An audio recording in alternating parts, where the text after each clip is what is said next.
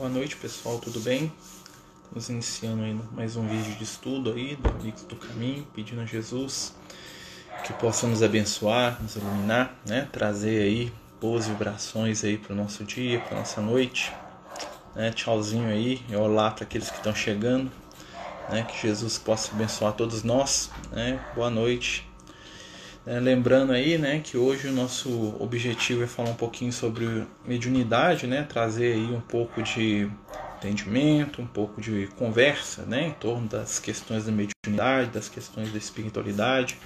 Né, nosso objetivo aí, conforme a palavra dos amigos espirituais, é trabalhar um pouco o consolar e o instruir, né, trazendo aí um toquezinho aí, né, dessas energias aí de amor que venha né, através dos espíritos, né, passando de pessoa para pessoa. Então hoje, né, como a gente estava já dizendo, nós vamos falar um pouco sobre o processo da mediunidade, questões da mediunidade, algumas histórias, né, quem quiser dividir conosco aí né, alguma questão acerca da mediunidade, né, nós vamos é, falar um pouquinho. É, há poucos minutos, né, a gente, antes de estar aqui, né, entrando aqui com vocês, a gente recebeu uma mensagem da noite aí, né? Já encaminhou aí para as nossas listas aí de, né, de distribuição, né? E nós vamos colocar aqui na página também.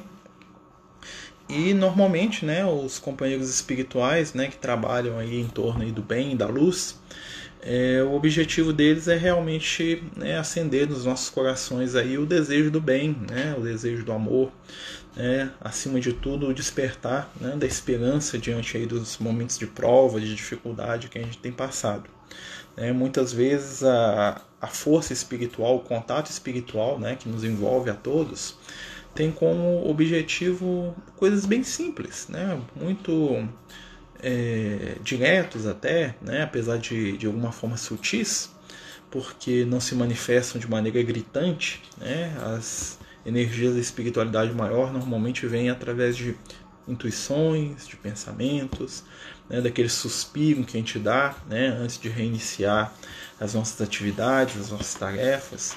E é por isso né, que a espiritualidade né, cogita da nossa ajuda. Né? Lembrando que todos nós, de alguma forma, podemos ser trabalhadores do bem, trabalhadores da luz, né? não importando aí a crença religiosa que nos é, abriga o coração, mas sim né, o nosso desejo de auxiliar, de consolar, né, de envolver aquelas pessoas que estão próximas de nós, né, oferecendo um pouquinho que a gente tem, né, seja é, através da palavra, através do ouvido, né, muitas vezes é maior caridade escutar do que falar, né, seja através aí de um prato de comida, seja através de uma ajuda física, material, né? E o médium vai ser sempre aquele intermediário de Jesus. Né? A proposta da mediunidade, além do contato né, com a esfera extrafísica, com o mundo que está além né, das nossas percepções, é fazer de cada um de nós um pouquinho né, o amigo do Cristo naquele ambiente que for necessário.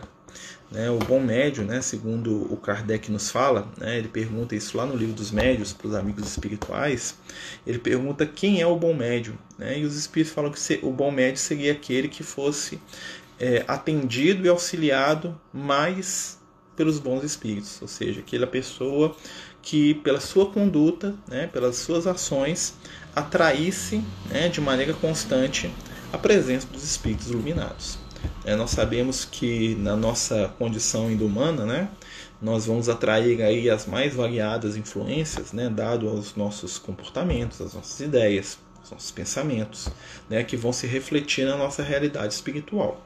Né? Cada um de nós, como diria o André Luiz, respira em clima apropriado aos seus pensamentos. O que isso quer dizer? Né? Em torno de nós estão as construções mentais, os reflexos das nossas ideias, dos nossos sentimentos e principalmente das nossas ações. E essas ideias, esses pensamentos né, vão atrair e movimentar as energias do plano espiritual à nossa volta. Né? Por isso, Jesus já recomendava a todos nós né, a prática do que? Da caridade, das virtudes do bem, a prática do amor, né? a prática das, é, do trabalho né, sistemático da reforma íntima, né, da tentativa de sermos pessoas melhores, mais éticas, mais humanas, né, em vários aspectos aí que a vida nos oferece de oportunidade. Falando um pouquinho de mediunidade, né?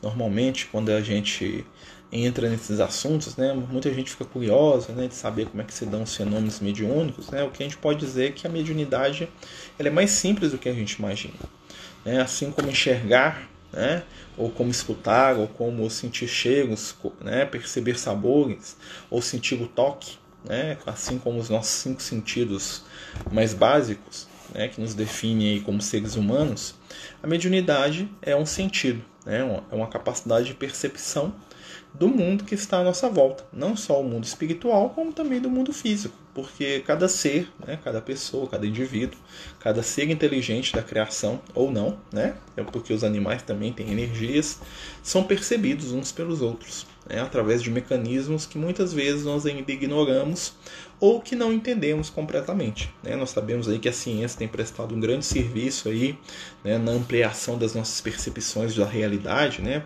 fazendo com que a gente enxergue mais, escute melhor, perceba além, né, através aí dos inúmeros instrumentos, né, desde os telescópios, né, até os satélites, até os microscópicos, até os equipamentos né, de análise, de visão, de percepção. Mas nós sabemos também que existe todo um universo espiritual à nossa volta. Né, um universo esse, muitas das vezes, inexplorado. Né, haja vista que o que a gente sabe da espiritualidade ainda é muito pouco, né, ainda é muito, é, muito tímido diante de tudo que existe. Né? E aí vem, como diriam os espíritos, né? os amigos espirituais nos acenarem né, com a ideia da imortalidade, com a certeza de que o amor continua, né, com a esperança do reencontro com aqueles que nós amamos e, acima de tudo, né, nos convidar a trabalhar, a agir e a nos movimentar para poder transformar o nosso mundo no reflexo da nossa própria intimidade melhorada. Ou seja, o mundo vai se tornar melhor na medida que eu, enquanto indivíduo, me tornar uma pessoa melhor. À medida que eu supero as minhas adversidades, que eu transformo a minha caminhada, que eu movimento a minha vida, eu vou me tornar uma pessoa melhor e, por consequência, o mundo à minha volta há de melhorar também. Né? Mas voltando aí, né, nós estamos falando sobre mediunidade, né, cumprimentando mais uma vez os companheiros que chegam, né, nós estamos falando aí, né, hoje o nosso estudo é voltado para contar história, contar caso, né, e também para responder alguma pergunta que os companheiros tenham sobre o tema. E hoje de manhã a gente conversava né, com alguns companheiros lá do, do grupo do Amigos do Caminho acerca de psicografia, né, que é uma das mediunidades mais conhecidas, mais famosas. Né, e muita gente estava perguntando né, sobre os ditados mediúnicos, sobre a escrita, como é que funciona, né? E a gente sabe que é, a psicografia ela, ela é um nome né, que generaliza, ou seja, que reúne em si vários tipos né, de percepção mediúnica que vão gerar ali algum tipo de conteúdo escrito. Né? O Kardec gostava muito dessa mediunidade porque ela, ela era fácil de se registrar e né, ela ficava guardada para depois ser utilizada. Por isso, né, os livros aí que são é, fruto desse trabalho de psicografia. E muitas vezes, né, o médium, né, que vai psicografar, né, ele tem algumas dúvidas, né, primeiro sobre o que, que ele vai fazer com aquelas mensagens, né, e o que que ele vai receber, né, de mensagem da espiritualidade. Sou eu que chamo o espírito? É o espírito que vem até nós, né? Então o Kardec ele vai falar para gente que o espírito normalmente pode ser evocado. O que é ser evocado? É ser chamado. Eu posso chamar um espírito para se comunicar? Posso. Mas ele vir já vai estar tá, né, condicionado é, a sua possibilidade, né? se for um espírito que tenha as luzes suficientes para poder fazer isso. Né? Normalmente a gente quer que quem venha sejam os desencarnados, a minha mãe, a minha avó, a minha tia, o meu pai, meu irmão, né? que muitas vezes não vão poder comparecer dado a limitações, né? até mesmo de, de técnica para fazer isso. Né? Muitos espíritos estão no mundo espiritual e não sabem né? ou não conseguem se manifestar, né, mediunicamente falando. Isso também demanda um treino da parte deles. É bem interessante que normalmente quando a gente faz estudo mediúnico, é, nós reunimos aquele grupo de pessoas né, para começar um trabalho de estudo e tal. É, é bem comum que um, grupos de espíritos né, também se reúnam no mundo espiritual para aprender vamos dizer assim, a via contrária, ou seja, enquanto a gente reúne um grupo de pessoas ali para poder estudar sobre mediunidade, perceber os espíritos, desenvolver as suas capacidades mediúnicas, educar né, a mediunidade, no mundo espiritual também se reúnem espíritos novatos, né, no sentido da comunicação, que estão ali para poder aprender a se comunicar com os encarnados. Né? Então existem trabalhos nesse sentido e muitas vezes a gente vê né, os espíritos lá na reunião mediúnica, lá, aquelas reuniões de educação mediúnica, né? E os espíritos tentando se comunicar, olha, eu tô aqui, ó, presta atenção em mim, né? Eu tô falando, né? E as pessoas lá, será que tem alguém falando? Ah, eu acho que não, acho que eu não sei. Será que é? Será que não é? Ah, mas eu queria que ele mexesse meu braço. Como meu braço não tá mexendo, não é psicografia. E os espíritos lá se esforçando, né? Para tentar fazer as pessoas perceberem né, a influência deles que é um tanto quanto sutil. Né? Então, ao mesmo tempo que os médiums estão ali estudando, estão ali aprendendo, os espíritos desencarnados, né, iniciantes também, né, claro que tutelados ali pelos mentores, com outros espíritos que já têm experiência, né, também se dedicam ao aprendizado sublime da comunicação. Né? E uma das coisas que os amigos espirituais mais falam com a gente é que é difícil prender a nossa atenção. Né? Nossa atenção, dado aqui né, o processo do, do, plano físico, ela dispersa muito fácil. Nós somos muito dispersivos. Então, muitas vezes a gente está ali debaixo da influência espiritual, debaixo do, né, do envolvimento. E o que, que acontece? Nós simplesmente esquecemos, deixamos para lá, né, deixamos a energia fluir, deixamos a coisa passar. Né? E isso é um fator de dificuldade né, em todo esse processo de comunicação espiritual.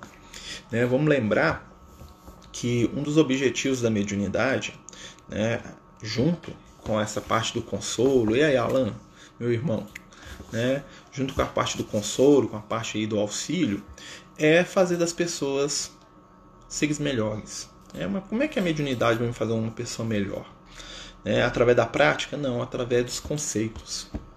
É, então, quando você começa a introjetar na sua mente a ideia de uma vida, de uma vida eterna, de uma continuidade, né, uma ideia da causa e efeito, ou seja, que as minhas ações vão ter consequências e que eu vou ser responsável pelas minhas consequências.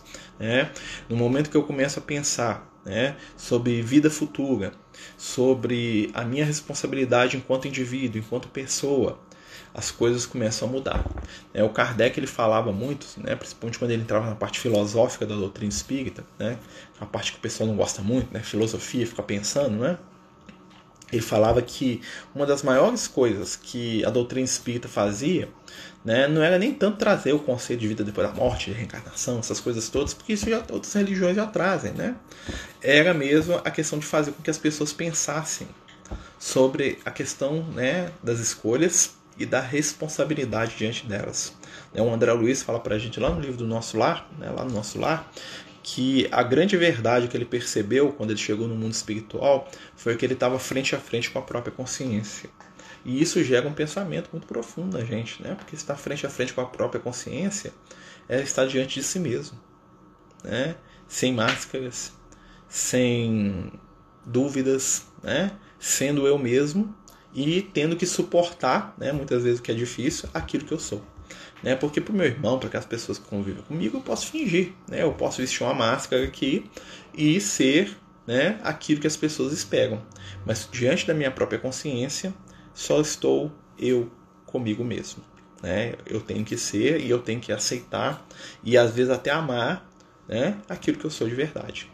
E isso é uma questão que a mediunidade vai trabalhar com a gente, porque os espíritos desencarnados, né, eles não eles te veem do jeito que você é. Eles nos veem, né? Eles nos devassam, né? Então não tem como eu fingir porque espiritual. Ele sabe muito bem que tipo de pessoa que eu sou, com os meus defeitos, mas com meus acertos também. Curso de mediunidade é só para quem é médio ostensivo ou qualquer pessoa pode fazer. Olha, o Kardec fala que todos nós somos médiums em certo grau, ou seja, todos nós vamos ter algum tipo de percepção né, mediúnica. Né? Então, o curso mediúnico, o estudo de mediunidade é para quem quiser. Né? Claro que uma pessoa que tem uma mediunidade mais ostensiva, né? o que isso quer dizer? Uma mediunidade que já está mais é, patente, né? dá para ver, eu vejo espírito, eu converso, eu sinto, eu tenho um sonho. Essa pessoa ela vai se beneficiar né? do, do aprendizado para uma forma de controlar né? aquela percepção. Mas uma pessoa que não tem uma mediunidade ostensiva, ele vai poder aprender muito. Né? Porque o que, que acontece? Conhecimento é sempre conhecimento, informação é sempre muito boa, desde que eu transforme ela né, em algo de útil. Então, quando eu quero estudar alguma coisa, eu tenho que me perguntar por que, que eu quero aprender isso. Qual que é o objetivo? É, o que, que eu vou fazer com esse conhecimento? Eu vou transformar ele em, em só mais um livro para pôr na estante? Ou eu vou transformar ele em alguma coisa que vai modificar a forma de ver a vida que eu tenho? Né? Então a gente às vezes tem que parar para pensar nisso. Então, assim, qualquer pessoa vai se beneficiar em aprender sobre mediunidade, né? porque a mediunidade ela está presente em tudo. Né? Como diria lá os Espíritos, lá no livro dos Espíritos, de ordinário, eles que nos dirigem, ou seja, nós estamos sendo influenciados aqui, querendo ou não, pelo bem ou pelo mal, o tempo todo. Né? O que acontece é que o médium ele vai estar mais consciente desse processo. Então, à medida que eu estou consciente do que está acontecendo, seja que eu posso estar sendo influenciado ou não, né, eu vou tomar mais cuidado, eu vou ser mais observador, eu vou ser mais é, consciente né, do meu papel no mundo.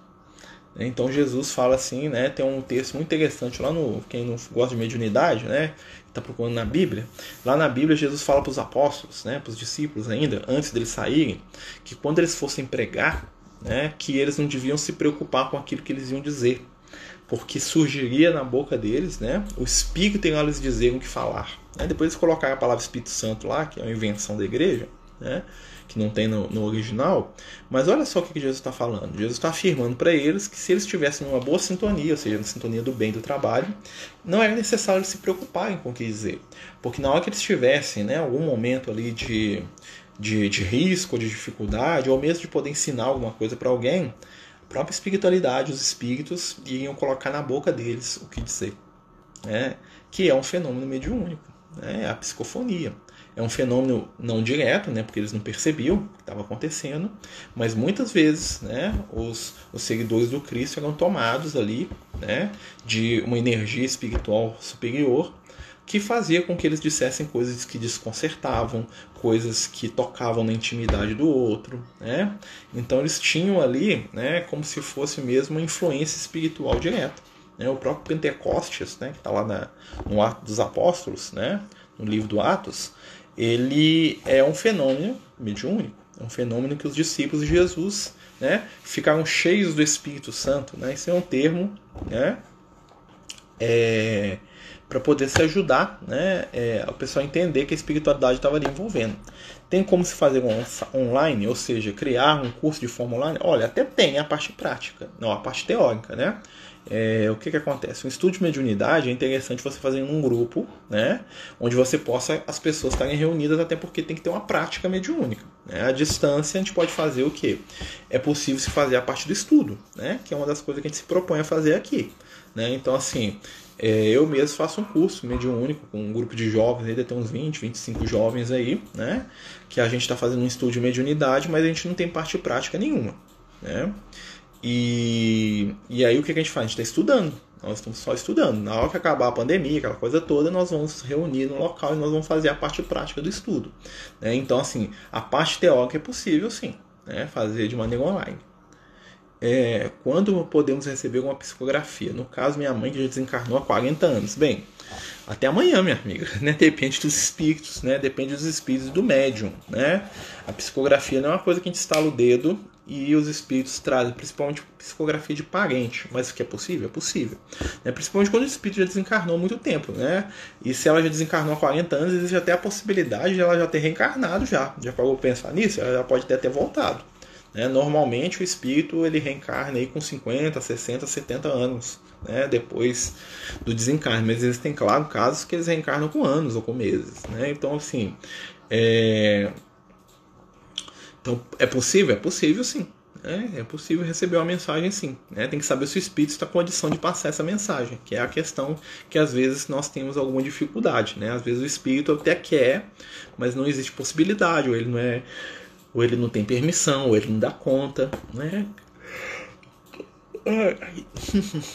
É, qual a diferença entre efeito intelectual e efeito físico? Muito simples. Né? O que é a mediunidade de efeito intelectual? A psicografia, né, uma escrita, a psicofonia, quando o espírito fala através da boca do médium, a vidência, que o médium está contando, olha, estou vendo aqui o espírito assim, estou vendo aqui, estou escutando uma música.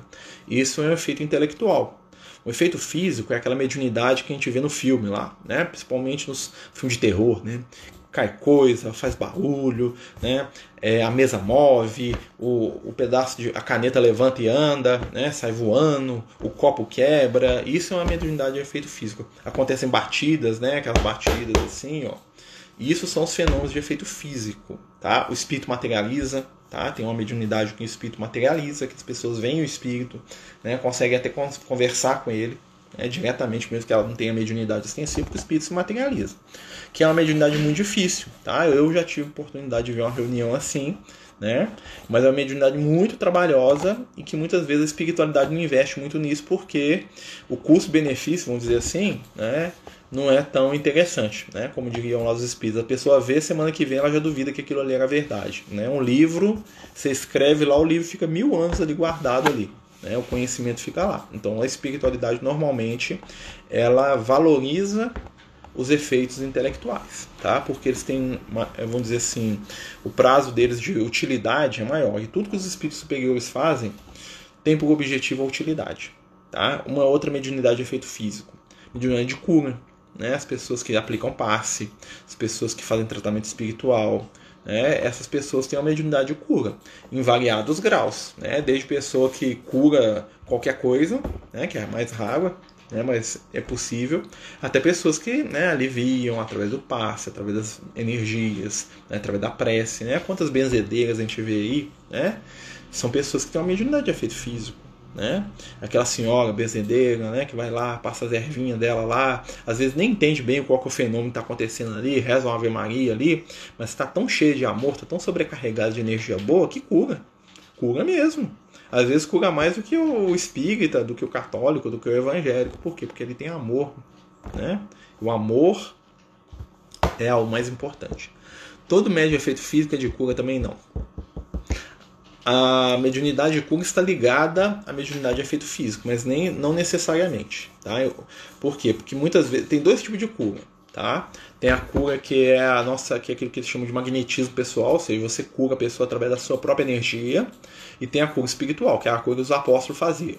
É diferente da cura de Jesus da cura dos apóstolos. Quando Jesus curava alguém, como é que Jesus curava? Ele, Jesus, tirava a energia dele, dos discípulos, da natureza, ia lá, implantava no cara lá e curava. Botava um olho novo no cara, limpava a lepra do cara, arrumava uma perna nova pro cara, não sei de onde que tirava aquilo. Aquilo ali era dele. Jesus fazia por ele mesmo. Quando Pedro, Paulo, João, Tiago curavam os outros, o que, que era? Eles estavam lá curando, a espiritualidade ia lá, e fazia o trabalho, né? E eles ficavam lá só meio que de canal daquilo, mas eles mesmos não davam ponto de fazer. Se eles quisessem amanhã acordar e sair curando, não curava. Né? O caso de Jesus era outro. Jesus curava quem ele quisesse. Jesus tinha domínio sobre aquilo ali, né? É uma, é, são fenômenos parecidos, né? A mediunidade de efeito físico facilita a mediunidade de cura, mas não é, é uma coisa ligada com a outra nesse sentido, né? É, fale um pouco sobre as diferenças entre vidência e clarividência. Ó, vidência, tá?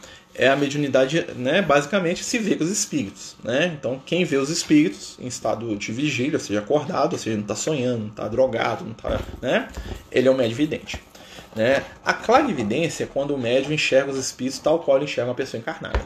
Então, por exemplo, eu estou aqui, né? E entra, entra o espírito aqui, eu tomo um susto aqui, falando, nossa, ô fulano, né? Isso é clarividência, porque eu estou vendo o espírito como se tivesse outra pessoa aqui na sala comigo. Normalmente o vidente ele vê mentalmente, ou seja, ele, ele tem. É como a gente brinca, né? É como se ele imaginasse na cabeça dele a imagem do espírito. Ele sabe, ele fala, não, eu tô imaginando. Uma, uma... Vidência é assim, ó, imagine uma árvore, pense numa árvore. Aí isso é uma vidência. Entendeu? Você fala assim, ó, pense numa cascata muito bonita e Jesus caminhando até você. Isso é uma evidência. Você está criando com a sua mente. O claro evidente não, ele vai lá e vê realmente. Né? Ele vê mesmo, olha, sente. Né? Então essa é a diferença do claro evidente e do vidente. Mesma coisa serve para o claro audiente e para o audiente. O audiente ele imagina o som, aquela coisa toda, tem uma melodia muito linda. O claro audiente ele escuta e para ele parece que está sendo um som, ó, abaixa a televisão que está fazendo muito barulho, né? E para ele parece que é um som que está físico mesmo. Ele até não entende que os outros não estão vendo. Então, tem, uai, você não está escutando barulho, não? Né? Vira e mexe, eu chego aqui para mim e fala assim, ó, tá vendo barulho aí? Vai ter barulho nenhum. Aí eu fico assim, ah, uh, né? É, boa noite. Se tiver uma premonição muito forte da perda de alguém, acontece mesmo, pode ser uma mediunidade ou só uma sintonia, como uma mãe. Isso é mediunidade. Né? Isso aí é o, que, é o profetismo, né? Que o pessoal brincava, né? Na verdade, isso aí é o que? É premonição, né? Que você está falando. A premonição é um tipo de mediunidade, né? Como diria o Lucas, que é a mediunidade do futuro. Hoje, né, se a gente for analisar bem, nós não temos muito meio de trabalho em cima da premonição. Por quê? Porque né, uma das coisas que acontecia com a pessoa que tinha muita premonição é que ela virava oráculo dos outros. Né? Você botava ela num templo lá para ela ficar adivinhando o futuro dos outros. Né? Hoje, é, a intuição, né, a, a, a, premonição, ela é o que? é a capacidade que nós temos de entrever o que está para acontecer. Seja porque né, tudo leva aquilo, né, então a gente vai perceber mesmo, porque né, fala assim: olha, você está no alto da montanha, você vê a pessoa começar a descer, você fala, você vai chegar lá embaixo. Você preveu, né? Ou você fala assim: a pessoa está com sede, você liga para ela assim, você vai beber água não que você chegar em casa. Você está prevendo, né? mas é uma previsão baseada na probabilidade. Né? Então, é mas quando a gente sente, né, por que, que a mãe sente? Porque a mãe tem um vínculo espiritual maior. Né? Isso está é, tá muito ligado às nossas emoções. A, a premonição ela está muito é, ligada à emoção, ao sentimento. Por quê? Porque normalmente a gente tem premonição sobre coisas e pessoas que nos tocam profundamente. Um médio de premonição, né, uma pessoa que tem uma premonição muito grande, normalmente ele não consegue trabalhar isso porque a premonição normalmente é focada na questão da emoção. Então eu vou ter um pressentimento da pessoa que eu gosto, eu vou ter uma sensação mais forte de uma pessoa que está brigando comigo. São emoções fortes. Então, às vezes, essa premonição, eu não consigo sentar aqui e concentrar numa pessoa totalmente desconhecida e perceber o que ela está sentindo, porque ainda falta um certo controle. Isso aí é aquela mediunidade que daqui uns 200, 300 anos vai ser bem interessante o uso dela. Né? Hoje em dia, ela é algo que nós estamos treinando para o futuro. Né? E, mas é assim, o médio pode se tornar médio de cura? Depende da faculdade mediúnica dele. É, Maguilene? Quanto tempo, amiga? Né? Depende da faculdade mediúnica. Porque o que, que acontece? Normalmente o médio cura ele tem uma mediunidade específica para isso. Meu sonho, tá? É a minha mediunidade que eu queria. Eu virava, uma vez perguntar para mim que médico você quer ser. Eu falei assim, é mediunidade de cura.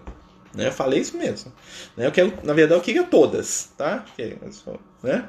Tem, já, tem algumas já que são, já são mais que suficientes, tá, gente? Então, eu tô brincando aqui com vocês.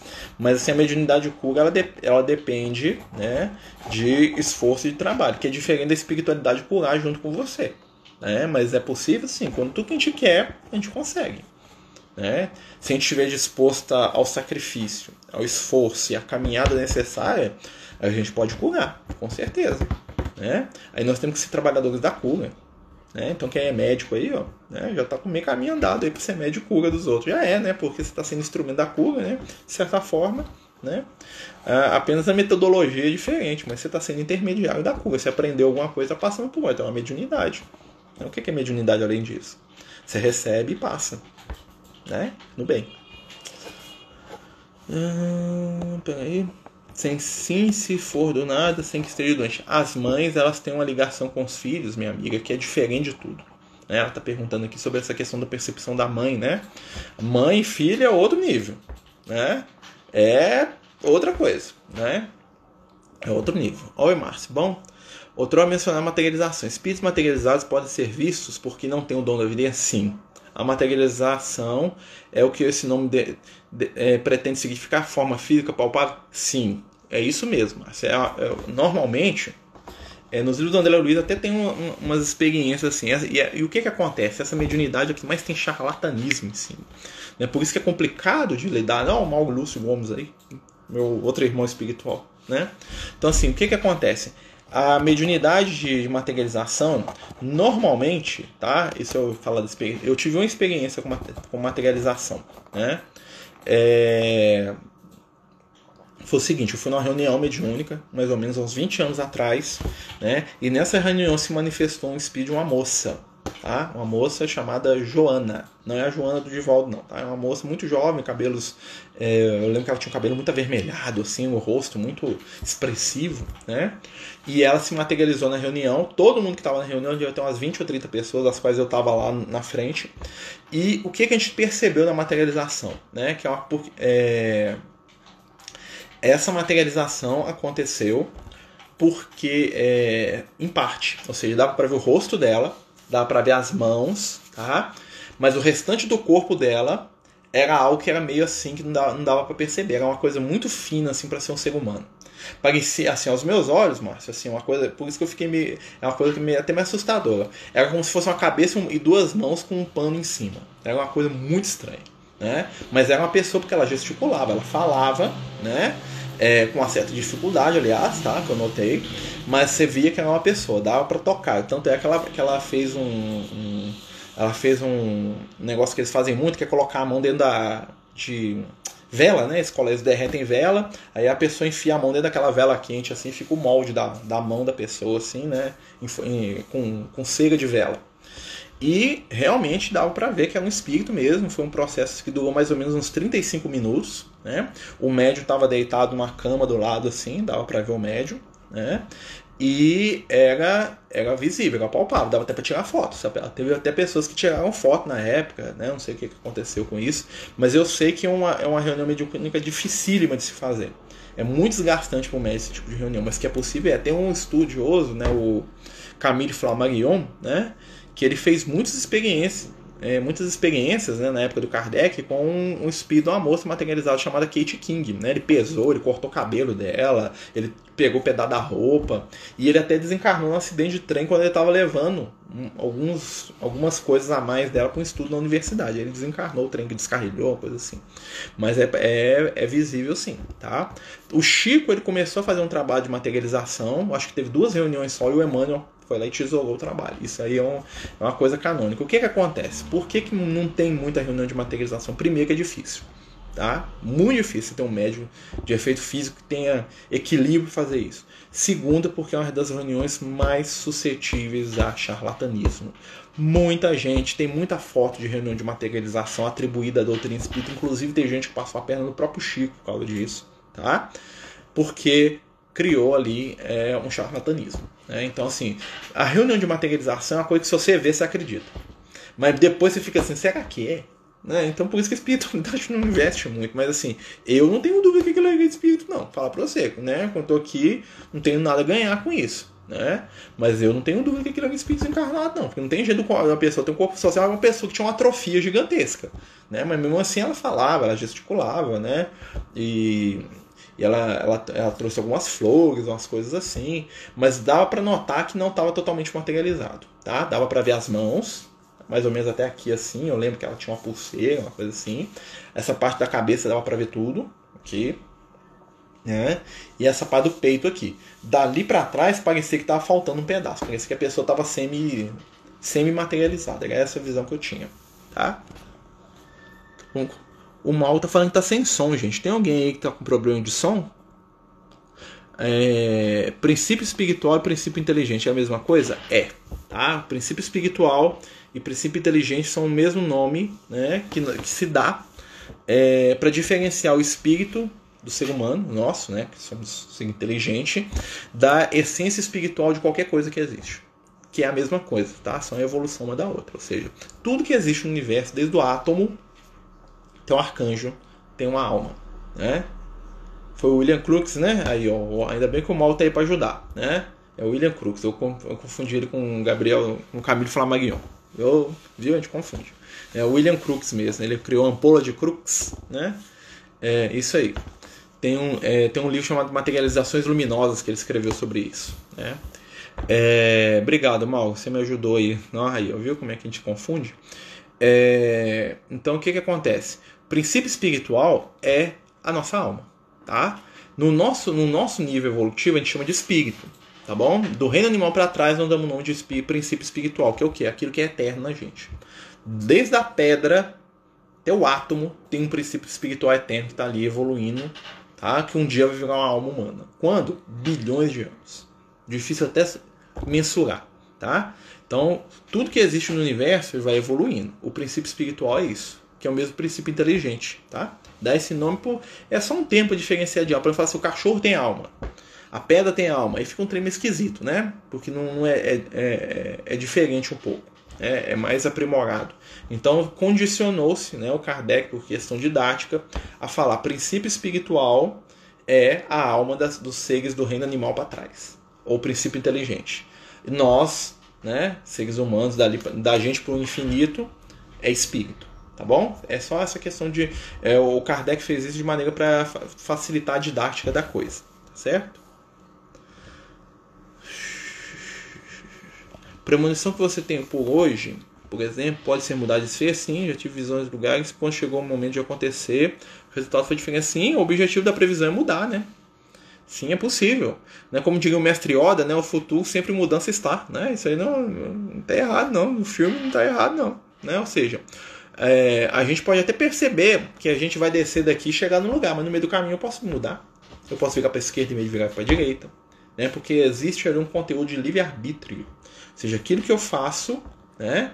apesar de ter um certo direcionamento, né? a tendência que eu vá por ali, eu posso com o meu livre-arbítrio, deter a minha caminhada ou acelerar o processo. Né? Por exemplo, é, eu sou diabético. Então, a tendência é que eu desencarne algum processo aí que tem a ver com a diabetes. A diabetes vai acelerar minha morte aí. Né? Então, assim, se eu falar assim, o Marcelo vai morrer em decorrência da diabetes, pode morrer com 90 anos. Eu posso morrer semana que vem. Eu meto a cara no açúcar aqui, ó, eu começo a comer açúcar aqui, ó, eu tenho um. Né? Então, é, existe uma previsão que eu posso desencarnar por isso? Sim. Mas existe uma questão que é o que? As minhas escolhas em torno daquilo. Né? Então, por exemplo, eu vigo aqui e falo assim, ó, tem um, um, um criminoso lá, no, lá na, no, no, lugar fulano de tal, lá eu vou lá dar um tapa na cara dele. Qual que é a chance de eu tomar um tiro na cara? né? Então existe uma previsão. Tá? Mas a premonição, ela é uma possibilidade. Graças a Deus, né? Porque senão a gente estaria preso naquilo que a gente chama de fatalismo né? Que é aquela coisa assim, tem que ser assim, pronto, acabou. Tá? E não existe fatalismo, gente, não existe. Ninguém nasceu para passar por nada. O que existe são possibilidades, ou seja, quando eu reencarno, né, eu posso adiantar meu processo de desencarne se eu suicidar. Né? Então, assim, eu não estava escrito que ia morrer naquele dia, não. Estava escrito que eu, minha, eu fui lá né, e mudei escrita lá. Né? Tem um ditado é, antigo que fala o seguinte: Deus escreve certo por linhas tortas e depois empresta a caneta para gente. Olha que interessante. É mais ou menos isso mesmo. Né? Deus escreve a nossa história e depois ele passa a caneta pra gente. Né? Ou seja, a gente pode ir lá, rabiscar, alterar, modificar, complementar, tirar, arrumar. Né? Então, podemos sim. sim, Ranieri, né? Eu gosto do Ranieri. Apesar de que ele era meio catolizado, né? Tinha uns, né? os termos dele, né? Mas o mas essa questão das materializações são das coisas mais interessantes da doutrina espírita. Infelizmente a gente não tem hoje pessoas dispostas a estudar isso, né? Com o método que o pessoal tinha lá na época do Kardec, né? O próprio William Crookes, né? Que fez isso, né? E tem, esse, tem uma obra dele lá que ele vai falar de, é, da Kate King lá, que é uma coisa interessantíssima do ponto de vista, né? Mas só que não foi para frente, porque é difícil mesmo, viu? É muito difícil, tá? É muito difícil às vezes a gente a gente é, estudar com critério, porque primeiro precisa do médio, o médio tem que ser né, suscetível, tem que arrumar um grupo mediúnico, né? Não é impossível não, tá? Por exemplo, é uma mediunidade muito interessante, uma mediunidade que eu não tenho, tá? Eu não tenho mediunidade de efeito físico nesse sentido, tá bom? Mas eu já vi, né? Eu já vi, eu tinha um senhor, né? A, a, a nossa amiga Silvia até conhece, conheceu o seu leão. O seu leão tinha uma mediunidade de efeito físico fantástica. Ele fechava a ferida dos outros. Isso eu vi também. Fechava a ferida. O cara tinha uma ferida assim. Ele ia dando passo na ferida do cara. O negócio fechava.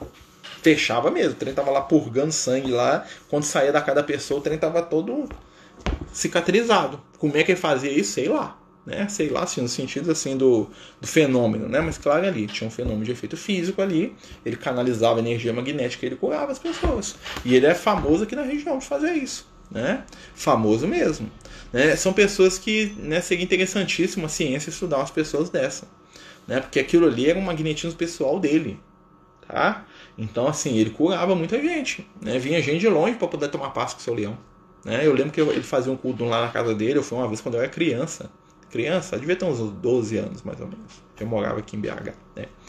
E era interessantíssimo, né? Tinha uma mediunidade muito aflorada, né? Os médios antigamente eram muito assim, né? Sentava do seu lado, põe a mão no você e fala assim, filho, isso, isso isso. Filho, é aquilo, aquilo, aquilo, né? Hoje não existe tanto isso, acho que os médios de hoje são mais tímidos, né? E também, né, até para não falar bobagem, né? Porque às vezes também você põe a mão lá e fala uma besteira, né? Mas era um companheiro que tinha uma mediunidade que você ficava de boca aberta, tá?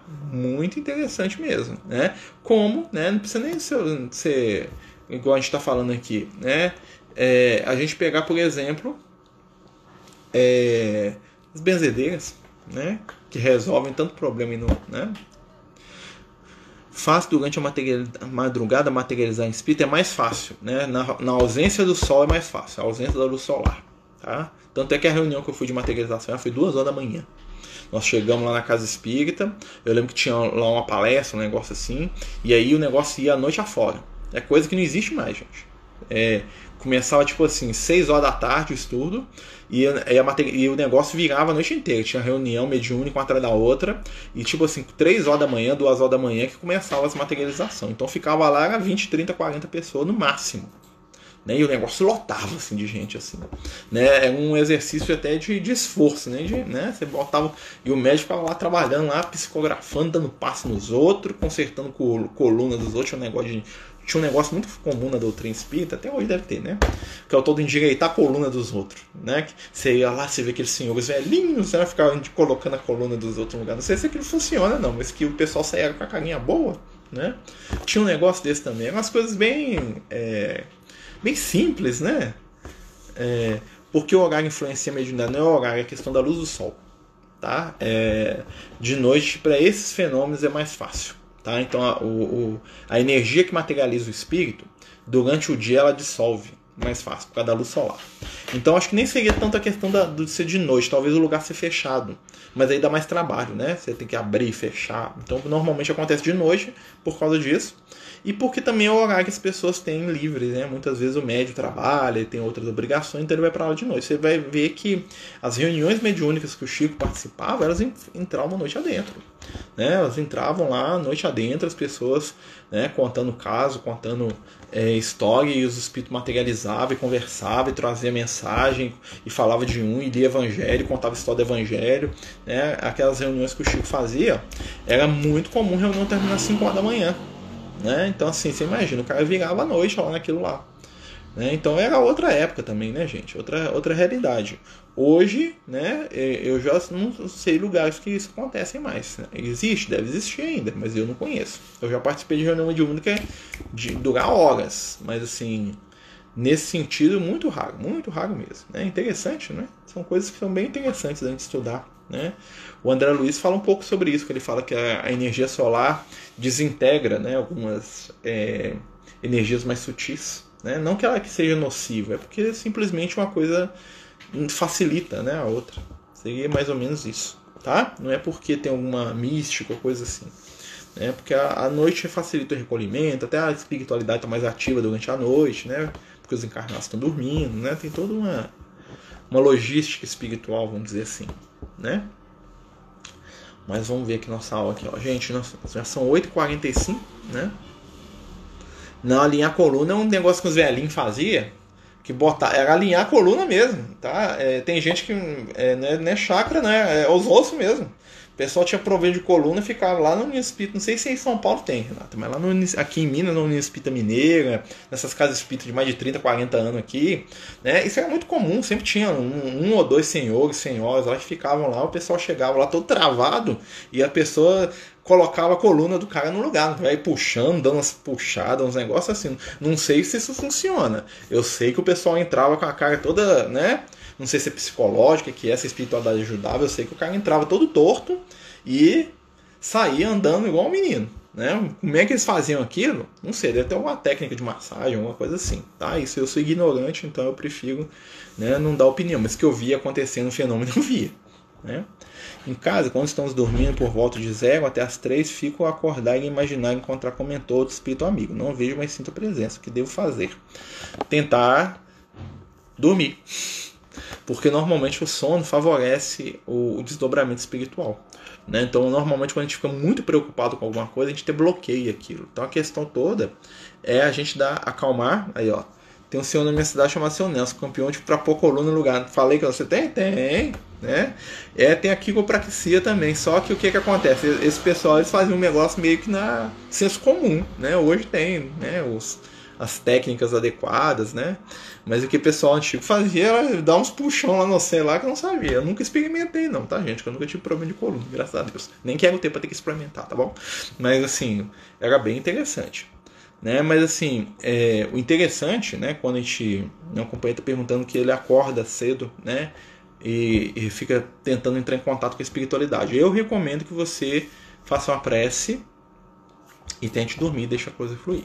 Quanto mais a gente relaxa, é isso mesmo. São senhores de 80, 90 anos de idade que faz isso aí, é isso mesmo. Né? Aqui tinha um senhor de 92 anos. Eu lembro que o neto dele, que era um velhinho amigo meu, ia lá para ele poder pôr a coluna dele. O neto dele, tá?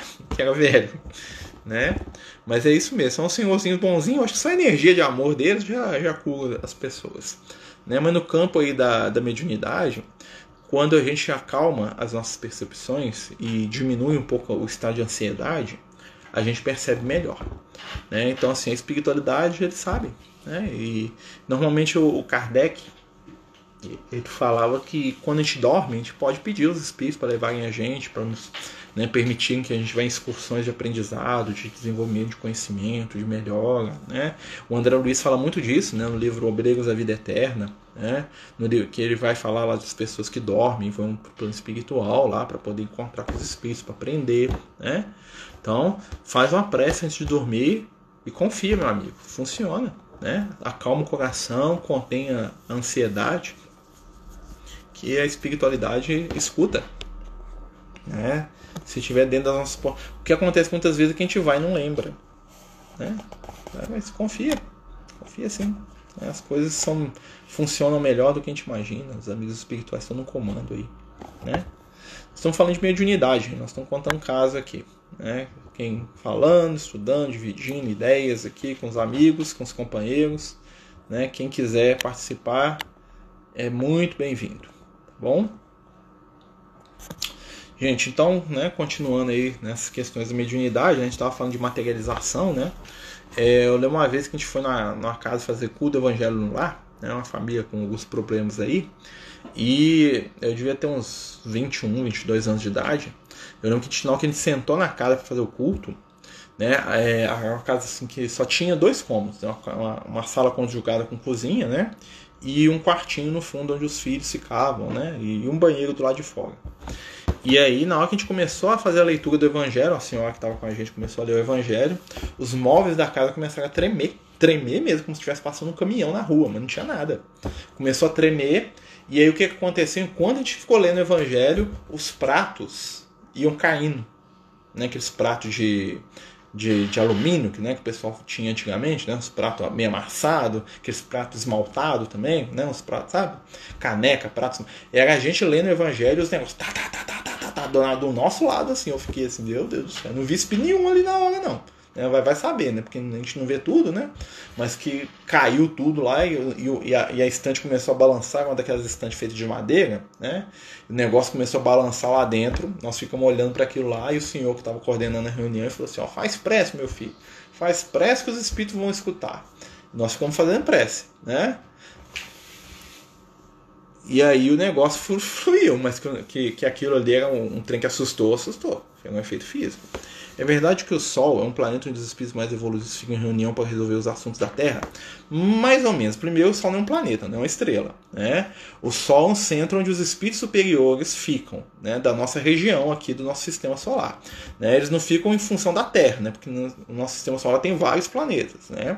Mas vamos dizer assim, os espíritos mais evoluídos do nosso sistema solar né, tem morada no Sol. Tá? Isso é verdade. Os espíritos mais iluminados, até, até porque né, a condição do Sol, né, como centro da vida, né, é, é, é, tem isso sim. Né? Eles ficam lá trabalhando pelo progresso do universo, né, do nosso progresso, mas eles não estão preocupados em resolver os assuntos, até porque eles sabem que isso aqui é tudo passageiro. Né? A gente tem que lembrar o seguinte: o que preocupa demais a gente para a espiritualidade é uma coisa que é corriqueiro. Tipo assim, ah, tá dentro aqui das leis de Deus aqui, eles estão arrancando o cabelo com isso, mas é, é igual um menino que tá brigando por causa do pingulito que caiu no chão. Entendeu? Para eles é mais ou menos nesse nível. Eles estão controlando as coisas no, no, macro, né? Então, assim, pode ter certeza que eles estão trabalhando por nós lá assim. Oi, Alex, tudo bom, amigo? Né? Este tempo estou andando muito ansioso, talvez isso esteja afetando. Sim, é muito pode ser. A ansiedade, ela normalmente ela, ela impede a gente de dormir, né? A gente fica lá com aquela cabeça maquinando, né? Aquelas coisas todas. É, ela impede que a gente entre em estado de concentração, né? Então a gente tem que trabalhar nossa ansiedade, né? Às vezes buscando até uma, uma ajuda médica aí, né? Tem, né? São os médicos de Jesus aí para cura, né? E trabalhando essas energias, né? Porque funciona. Santos católicos são considerados grandes médios? Alguns sim. Você tem lá Teresa d'Ávila, Francisco de Assis, o próprio Jesus, né? né? Porque assim, a gente tem que lembrar o seguinte, a questão de santo, né? Nós temos duas, santo é uma pessoa que recebia um título da Igreja Católica. Muitas pessoas que recebiam esse título de santos eram espíritos iluminados, outros não, tá? Existem histórias muito muito conhecidas de pessoas que eram verdadeiros monstros enquanto encarnados, enquanto ele morreu, a igreja foi lá e deu o título. Você é fulano de tal santo, né? Que é diferente. É claro que você pega um Francisco de Assis, você pega, você pega um Pedro, um João Evangelista, são espíritos iluminados, né? Então eles são santos para a igreja, mas a luz deles não está no fato da igreja ter marcado eles como santos, está na conduta deles. Você pega outros, por exemplo, quer ver um exemplo? O Inácio de Loyola, né? O Inácio de Loyola foi uma pessoa que era um companheiro que tinha um comportamento monstruoso. Né? O cara que era dado a violência, tortura, matava os outros, né? criou métodos de tortura, né? gostava muito de estudar, mas era, o que, que é qual que é a história do Inácio de Loyola? Era um general que quando ele sofreu um acidente na guerra ele entrou para a igreja, porque ele não conseguia mais lutar. E ele levou todo o método de, né, de organização do exército para dentro da igreja. Né? Existiam papas da Igreja Católica que ficavam, né? Tem um papa famoso que é o Júlio II, que é o papa que mandava no Michelangelo, né? O Júlio II, segundo uh, os historiadores, ele, gost... ele ficava mais tempo de armadura do que de batina. Ou seja, o cara vivia fazendo guerra. O negócio dele era matar os outros, né? Então, assim, como é que um cara desse pode ser considerado santo? Quando ele desencarnou, quando ele morreu, ele foi canonizado, né? Então ele é São Júlio, né? Então, assim, o que vai falar da santidade não é o título que a igreja tá, é a conduta da pessoa. Como tem gente né, que não é santo para a igreja e é speed luz, você pega lá um Gandhi, né? não era nem católico. Né? Você pega lá o, o próprio Chico, você pega lá tantas pessoas aí que são, né, que nem acreditam em Deus, mas tem uma conduta de vida assim, né, profunda. Eu não conheço, né? Santo Expedito é um outro soldado, né, se não me engano, né? Então assim, eu não conheço particularmente a história de muitos santos, né? As cruzadas, como é que é visto pela espiritualidade? Um momento de loucura da humanidade. Né? Como diz o mal aqui, ó, criou a ordem militar para colocar freio, era contra, era contra a reforma. Isso aí, a obra do. Né, virou santo por causa disso. Né? É, as cruzadas são, é, são vistas como um momento de loucura da, da, da humanidade, né? qual as pessoas foram fazer guerra em nome daquele que era a paz e o amor. Né? As pessoas foram lá brigar pelo túmulo vazio de Jesus, né? na verdade movidos por interesses né, inescrupulosos, a matar uns aos outros em nome de, daquele que só pregou o bem, a luz, o amor, a bondade. Né? Ou seja, é, um, é o sinal do atraso da humanidade. Né? Todas as vezes que eu, que eu ataco o meu irmão em nome de, do bem, eu estou em desequilíbrio. Né? Te mato em nome de Jesus, o que, que é isso? Né? Em nome do Cristo, eu desço a espada na sua cabeça e te extermino? Né? Então é, foi um momento das trevas, né? onde as, as forças das trevas manipularam né, a ganância humana para fazer guerra né, numa, numa, vamos dizer assim, numa blasfêmia do nome daquele que era apenas amor. Né? Então como é que eu pego fazer uma guerra em nome de Jesus, né, que nos ensinava a amar o próximo como nós mesmos, a perdoar 70 vezes 7? Né? Então se... Né, se a gente realmente quisesse honrar Jesus, a gente teria exterminado essa ideia de, cruzada, de inquisição, de tudo isso. Isso tudo. Isso é totalmente contrário, né? Isso aí é uma. É uma. Como é que a gente pode dizer? Isso é uma afronta ao Cristo, né? Porque isso aí veio de mentes doentias, né? Muitos de nós estavam até lá, né? Então a gente tem que baixar a cabecinha aí e falar assim, é um momento coletivo de loucura da humanidade. Né? Mas ainda hoje, né, o pessoal abençoa canhão em nome de Jesus. Né? Ainda hoje eu acho que a melhor forma de eu vencer a violência é com mais violência. Né? Então é complicado, né? Então assim, os conceitos do Cristo eles são eternos, né? Mas não são fáceis. Né? Então Jesus, qual que é a postura de Jesus diante da violência? É, qual que é a postura de Jesus diante da guerra? Jesus, vamos pensar, olha só, Jesus vivia dentro de um país que estava dominado pelo outro.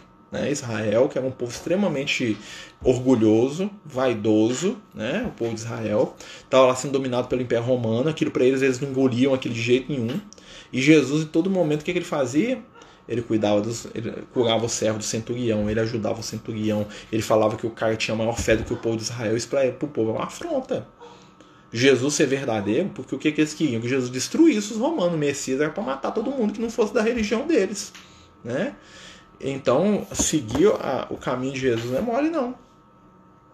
Né? Então, assim, o caminho do amor é o caminho mais difícil. Tá? Por quê? Porque ele pede da gente que a gente aprenda a abrir mão. E não é mole, não. Se fosse fácil, né, não seria a porta estreita. Né? A porta larga é fácil. Né?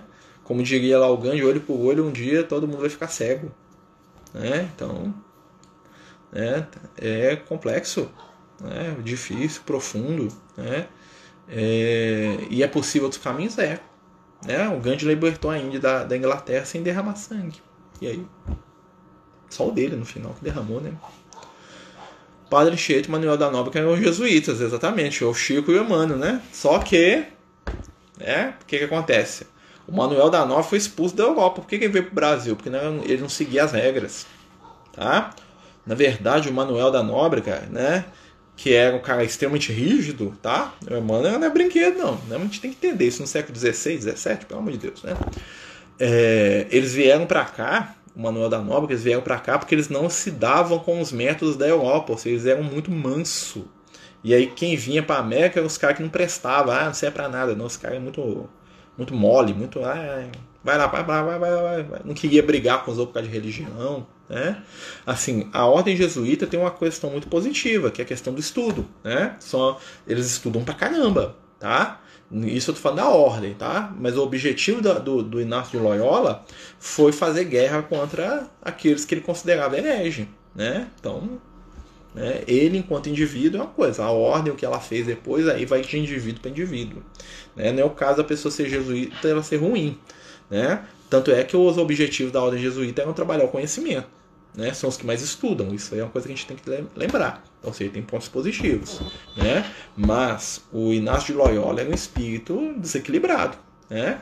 Eles vieram fundar a cidade de São Paulo, isso aí, né? No dia do aniversário lá da, da conversão do Paulo, lá, o Emmanuel tem uma visão lá, né? E aí eles fundaram. Isso aí, ó. Século, século XV, né, mano? Século XVI, desculpa. Né? Então eles vieram para cá porque eles não estavam dando conta de ficar lá. Né? Eles não serviam para aquele clima. Né? E era um clima tenebroso. A, a, a Europa do século XVI era um, um, negócio tenebroso. Até hoje eles estão com carne espiritual daquilo lá. Né? Por quê? Porque um, era a idade das trevas mesmo. O negócio ali tá, né? foi, foi quase mil anos ali onde o mal né, manipulou tudo. E nós, a gente estava lá, tá? A gente fica falando assim, mas nós passamos aquele negócio lá também, tá? É complicado, né? Mas tudo é aprendizado, né? Como diriam os amigos. Gente, o nosso tempo tá em cima aqui, né? Nós temos que terminar antes que o Instagram desligue aqui, né? Por livre e espontânea pressão, tá? Queria agradecer a todos aí que participaram do estudo. Lembrar, ó, a partir dessa semana nosso estudo de evangelho vai ser na sexta-feira, tá, gente? Sexta-feira estudo de evangelho, por quê? A gente está com um compromisso lá na Casa Espírita, lá a gente está conversando, né? Então, a gente está fazendo um estudo lá, na verdade, um bate-papo com o pessoal via é, Meeting, né? E a gente está fazendo lá com o pessoal da Casa Espírita, lá, né? Do, do grupo que eu participo, na quinta-feira. E aí eu passei o estudo de evangelho para sexta-feira, tá bom? Então, assim, quem quiser participar com a gente, né? Sexta-feira às 8 nós vamos estar aqui. Depois, né, nós vamos abrir o meeting aí pra gente fazer isso tudo no meeting também, tá bom? Aí nós vamos avisar quem quiser participar também com a gente do estudo no meeting, né? Quinta-feira. Deixa só a gente estruturar primeiro, tá? E a gente avisa aqui, tá certo? Deus nos abençoe aí, muita paz. O mal tá completando aqui os dominicanos, né? Os dominicanes, né? Oh, meu Deus, né? Santo Ofício, esses trem aí, ó. Até treme a alma da gente, né? Deus abençoe eles onde estiverem. Amigos, muito obrigado de novo. Né? Desculpa aí qualquer bobagem. Né? Claro que a gente não sabe tudo, tá longe disso, aliás. Né? Muito longe, né? Mas o nosso objetivo aí é o estudo, né? é discutir, é conversar. Né? E sair um pouquinho melhor aqui, né? trazendo no coração consolo instrução. Né? Que a gente saia daqui melhor do que a gente entrou. É o meu desejo. Que Jesus nos abençoe, nos ilumine que ele possa envolver o nosso coração e mente nas melhores vibrações e que possamos estar sintonizados com seu amor. Divino amigo, fica conosco, abençoa o nosso lar, nossa família e todos aqueles que amamos. Que assim seja. Boa noite a todos.